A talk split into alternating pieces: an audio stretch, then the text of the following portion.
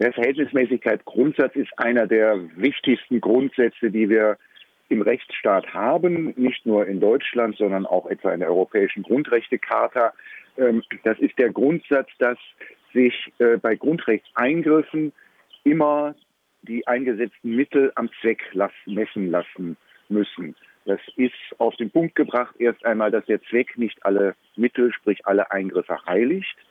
Also ein, ein guter Zweck alleine reicht nicht, um uns alle äh, zu, zu, verpflichten, zu Hause zu bleiben, ähm, sondern das muss im Verhält, ins Verhältnis gesetzt werden äh, äh zu, den, äh, äh, zu den Gefahren. Und äh, man muss sich immer die Frage der Geeignetheit stellen und der Erforderlichkeit stellen. Das ist äh, in Kurzform der Verhältnismäßigkeitsgrundsatz. Das lernen die Jurastudenten äh, äh, bestimmt ein halbes Semester lang in ihren Grundrechtsvorlesungen. Hier gibt's in Freiburg gibt es von der Kommune ein verordnetes Betretungsverbot und bei Verstoßen droht ein Bußgeld von bis zu 25.000 Euro. Ist das noch verhältnismäßig? Also die, ähm, das Problem ist zunächst mal nicht primär das Bußgeld, sondern das, das Betretungsverbot. Da muss ich kurz zurückfragen, was da nicht betreten werden darf.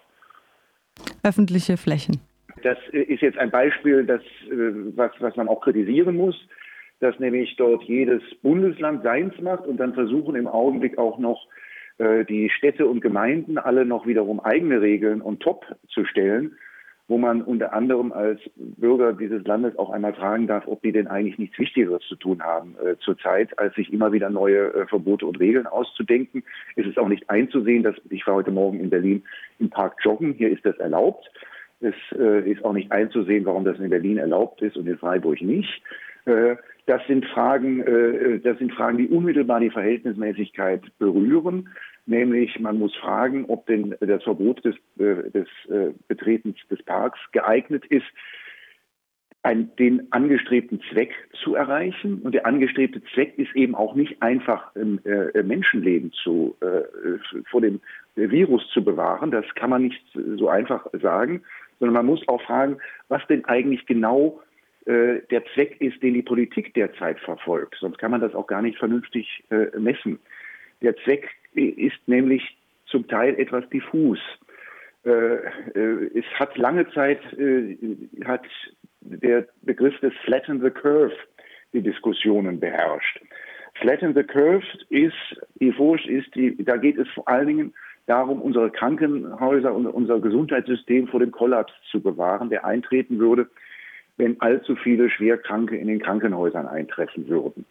Ähm, der Flatten the Curve heißt aber zugleich, dass man es als gegeben hinnimmt, dass der Virus nicht zu stoppen ist. Sonst macht Flatten the Curve gar keinen Sinn. Bei Flatten the Curve muss man fragen, ähm, ist das Betreten, ich, ich überspitze ein bisschen, ist das, ist das Verbot, einen Freiburger Park zu betreten, dazu geeignet, die Krankenhäuser vor äh, äh, einem nicht zu bewältigenden Ansturm zu bewahren. Da merkt man schon, wenn man die Frage stellt, dass, die, dass es darauf keine ganz leichte Antwort gibt, das zu begründen. Ähm, äh, äh, ein, ein, ein ganz anderer Zweck, der dann auch wieder viel kursiert ist, wir müssen weitere Ansteckungen verhindern. Ähm, da muss man kritisch dann äh, zurückfragen, ähm, äh, wenn, wenn doch eigentlich äh, äh, jedenfalls, wenn man so die Virologen hört, alle sagen, das ist gar nicht, das ist ein völlig irre, unrealistisches Ziel, dann kann es eigentlich auch nicht der Zweck sein, äh, der, der, jetzigen Maßnahmen. Ähm, der Zweck, den, da ist uns auch die Politik eine Antwort schuldig, den Zweck zu definieren. Ähm, äh, es ist nicht vielen aufgefallen, dass plötzlich, ganz plötzlich am Wochenende auf einmal ein Ziel äh, formuliert wurde, das äh, nach meiner Beobachtung der letzten Woche, als die ganzen Verbote gemacht wurden, gar nicht vorkam. Da sagt die Bundeskanzlerin auf einmal, ja, das Ziel müsse sein, den Anstieg der Infektionsraten äh, so zu verlangsamen, dass sich nur noch, dass sich, dass sich die, die Zahlen nur noch alle zehn Tage verdoppeln. Darüber kann man sicherlich reden, ob das ein vernünftiges Ziel ist. Da muss man aber auch wieder kritisch zurückfragen, warum eigentlich zehn und nicht acht und nicht, und nicht 50. Mir fällt auf, dass, äh, dass hier äh, bei der, bei der Frage an die Politik, was denn eigentlich das der Ziel der, der derzeitigen Maßnahmen ist, dass da viel zu wenig kritisch gefragt wird. Sie stellen auch die Frage nach der Gleichbehandlung. Also kann die Schließung von Friseurläden und und Maßnahmen gegen andere Dienstleister für erforderlich gehalten werden, kann man aber gleichzeitig sämtliche Produktionsbetriebe von den Maßnahmen verschonen. Mhm. Das erste, was hier geschlossen wurde, auch in Freiburg, waren Kneipen, Theater, Kinos, also eh schon ein relativ prekärer Kulturbetrieb. Viele Betriebe hingegen arbeiten ganz normal oder mit Einschränkungen einfach weiter. Es gibt aber auch Berichte, dass eben die 1,5 äh, Meter Regeln missachtet werden, dass mehr als zwei Leute in einem Auto sitzen, dass es keinen Zugang zu Wasser gibt auf Baustellen. Ich habe gerade hier in Freiburg den Eindruck, dass die Baubranche boomt. Also überall poppt so eine äh, Baustelle hier aus dem Boden. Ähm, Kinos hatten tatsächlich auch eine Lösung gefunden mit ihrer Schachbrettanordnung. Wieso diese Priorisierung? Wieso dieser Fokus auf den Kulturbereich und Betriebe sind außen vor? Naja, also dass man, dass man als erstes, als aller, allererstes noch vor der Gastronomie die Kultureinrichtungen in den Blick genommen hat, das lässt natürlich schon ein bisschen auf das, auf die Art und Weise, wie man Kultur sieht, schließen. Ähm, während man sich also doch eigentlich in guten Zeiten immer sehr äh, stolz darauf ist, äh, wie Kultur in Deutschland, in dem Land der Dichter und Denker äh, gehegt und gepflegt wird, ist es dann auf einmal in der Krise ein, ein überflüssiger Luxus, den wir uns als erstes einsparen können. Ähm, äh, das kann man, das muss man wohl kritisch sehen. Ähm, es, und es gibt, es gibt mannigfaltige Ungleichheit. Ich nenne mal ein ganz anderes Beispiel. Ähm, warum eigentlich kann man, sind hier in Berlin die Buchläden offen und bei Ihnen in Freiburg nicht? Also warum, denk, warum soll es zur äh, Durchsetzung der jetzigen Politik in Berlin nicht erforderlich sein, Buchläden zu schließen, aber doch in Freiburg. Und mit den Baustellen haben Sie natürlich völlig recht. Ich bin heute Morgen auch an der Baustelle wieder entlang gekommen. Äh, das, äh, äh, da äh, gibt es nicht mal Rufe oder Forderungen äh, dort auch, äh, dass da irgendetwas ruht. das Gleiche geht im gesamten Bereich der Produktion und warum Friseurläden eigentlich schließen müssen, aber die äh, die Produktionsstätten für den Bedarf dieser Friseurläden, also munter alle weiter produzieren äh, äh, dürfen, obwohl da ja auch, das ja auch heißt, dass die Menschen, die dort arbeiten, da irgendwie hinkommen müssen, ähm, sprich auf die Straße müssen, Verkehrsmittel benutzen müssen ähm, und da sicherlich in den Betrieben auch jetzt nicht immer verhindert werden kann, dass da der eine die andere ansteckt. Ähm, das sind alles Fragen, die man stellen muss. Sie haben letzte Woche in einem Artikel auf dem Portal CR Online, Portal zum IT-Recht, einen Artikel veröffentlicht. Die Bundesregierung plant rasche Gesetzesänderungen, um nachträglich Rechtsgrundlagen für Kontaktverbote zu schaffen. Ähm, da haben Sie gesagt, dass das Gesetzespaket ähm, noch geändert werden sollte. Letzte Woche ist das passiert und können Sie mal ausführen, worum es da ging?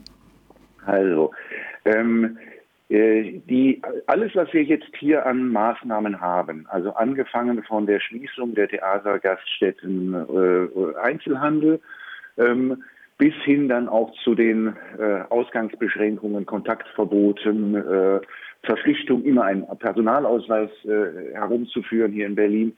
Ähm, all diese, diese, äh, die Rechtsgrundlage ist ausdrücklich, bezieht sich alles auf das sogenannte Infektionsschutzgesetz das früher einmal Bundesseuchengesetz geheißen hat. Dieses Gesetz, das kennen wir praktizierende Juristen eigentlich durch die Bank überhaupt nicht. Wir sind ihm jetzt das erste Mal begegnet. Ähm, äh, das Gesetz hat, äh, wenn man es sich dann anschaut, äh, gewisse Vorschriften, dass, die dann Maßnahmen erlauben, die zum Beispiel so noch stand bis vorletzte Woche, erlauben, ich nenne jetzt nur mal ein Beispiel, erlauben, dass ähm, Ansammlungen einer größeren Menge von Menschen äh, verboten werden dürfen per Rechtsverordnung oder äh, Verwaltungsakt. Ähm, da, steht, da stand drin einer größeren Anzahl von Menschen. Das hat aber die äh, Bundesländer durch die Bank nicht davon abgehalten, äh, Regelungen zu erlassen, dass also auch Ansammlungen von, das wurde dann ja immer weniger, zehn, fünf, zwei äh, Personen auf einmal untersagt wurden. Obwohl es gar nicht im Gesetz eigentlich da vorgesehen war, dass es eine solche Befugnis gab. Ähm, es gab auch keine Befugnis, äh, viel, viel krasser noch, es gab auch überhaupt keine Befugnis äh, zu Ausgangssperren äh, auf, dem, auf der Grundlage des Infektionsrechts.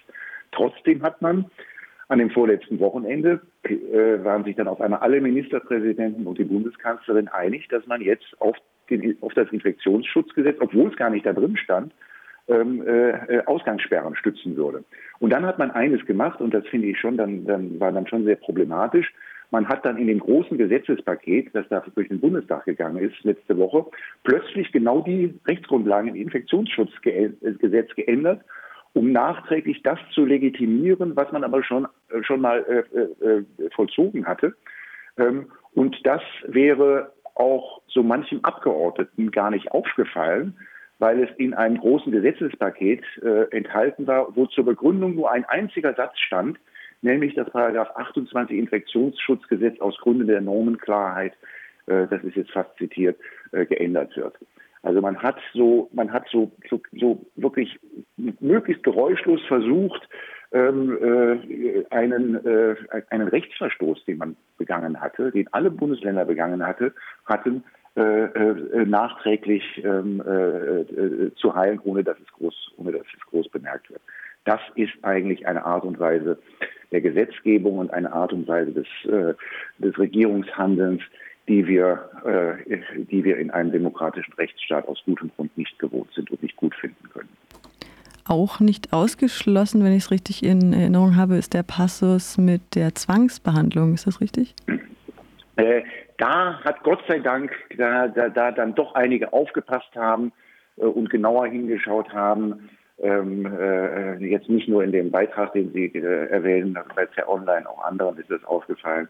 Äh, hat ist dann Gott sei Dank noch äh, in den Koalitionsberatungen in letzter Minute äh, dann entschieden worden, diesen Satz zu belassen. Das war ein Satz, äh, der Zwangsbehandlungen verbietet also etwa eine, eine zwangsweise Testung oder Behandlung von, von Infizierten. Ähm, sehr, sehr problematische äh, Sache. Dieses, das war verboten nach dem alten Infektionsschutzgesetz im Gesetzesentwurf des Bundesgesundheitsministers stand ursprünglich, war ursprünglich dieses Verbot gestrichen. Das ist dann aber im Endeffekt wieder hereingekommen. Äh, es ist auch ein Beleg, dass es im Augenblick sehr, sehr wichtig ist, dass äh, dass Bürgerrechtler und äh, Abgeordnete und äh, Juristen da ganz, ganz und die Öffentlichkeit und vor allen Dingen auch die Medien äh, im Ausrufungszeichen da ganz, ganz genau hinschauen, was da passiert. Manche Virologen meinen, es sei noch zu früh, über den Ausstieg aus den Maßnahmen zu sprechen, aber ähm, vielleicht muss man sich doch schon mal Gedanken drüber machen, wie soll der denn dann aussehen, dieser Ausstieg? Ein kurzes Wort zu den Virologen. Ich habe gerade heute Morgen des, des gestrige äh, Podcastes von, von Herrn Drosten gehört. Herr Drosten beklagt sich dort sehr, dass in den Medien der Eindruck entsteht, äh, die Virologen wären jetzt diejenigen, die entscheiden. Und er verwahrt sich ganz, ganz stark dagegen, sagt, äh, die Entscheidungen treffen nicht wir, sondern die Entscheidungen trifft die Politik. Also die Frage, ob es jetzt die Frage auch dann jetzt des, des, des, was jetzt als Exit bezeichnet wird, also die, dass, dass die Dinge wieder zurückgedreht werden, das ist eine politische Frage, die wo die Politik nur sich auf ähm, äh, Erkenntnisse aus der Wissenschaft äh, stützen kann, aber die Entscheidung muss die Politik selbst treffen und die trifft sie natürlich jetzt auch nicht nur mit, äh, unter mit Blick darauf, äh, was die, äh, was die Virologen äh, und die anderen Mediziner sagen, sondern auch mit Blick auf die wirtschaftlichen, sozialen und, und, und, und anderen Folgen, die diese Maßnahmen haben. Ähm, äh, es ist, äh, es ist, ein, es ist ein, ein dämlicher Satz zu sagen, dass es jetzt zu früh sei, das zu diskutieren. Natürlich müssen wir das jetzt diskutieren. Äh, das dürfen wir uns auch, das darf sich auch niemand verbieten lassen, das zu diskutieren. Ähm, äh, ob das, ähm, äh, äh ob das, äh, ob man jetzt äh, schon einen Termin planen kann, wo man bestimmte Dinge dann auch wieder aufhebt, die beschlossen worden sind oder nicht, das muss die Politik, äh, das muss die Politik entscheiden. Ähm, äh, auf jeden Fall ähm, bedarf es jetzt schon einer gesellschaftlichen Diskussion und, und die Nummer, das Nummer eins, Nummer eins, das Nummer eins Thema muss da aus meiner Sicht sein, was ist denn jetzt eigentlich das Ziel, was hier erreicht werden soll? Woran macht man es denn jetzt eigentlich fest? Ist das Ziel, dass am Tag X man schaut, ähm, wie, wie viel Prozent jetzt tatsächlich der Betten in den, in den WIF-Kliniken belegt sind. Das ist ja im Moment sind die ja weitgehend frei. Schaut man darauf, wie sich die Infektionszahlen weiterentwickeln und, und von welch, welches Ziel setzt man sich da? Ähm, und das ist eine Diskussion, die selbstverständlich jetzt beginnen muss. Ich würde noch mal ein bisschen zurückgehen, denn äh, neuere Literatur und Rechtsprechung, so haben Sie auch in, auf dem Portal geschrieben, zu diesem äh, Bundes, äh, zu dem Infektionsgesetz gibt es kaum. Es hieß ja auch bis vor kurzem noch anders, um die Jahrtausendwende hieß es noch Bundesseuchengesetz. Und die letzte Seuche, die es zu bekämpfen galt, war eben AIDS in den 1980er Jahren. Ähm, da hat man eben auch über Zwangsuntersuchung und Isolation von Infizierten nachgedacht ähm, hat sich dann halt als weniger sinnvolle Maßnahme herausgestellt und wurde ja dann mit Aufklärung tatsächlich, wurde diese Seuche dann auch irgendwie in den Griff ähm, bekommen. Ähm, haben Sie da vielleicht noch mal einen, einen Ausflug in die Geschichte? Naja, man kann die beiden Epidemien kann man jetzt nur sehr beschränkt vergleichen.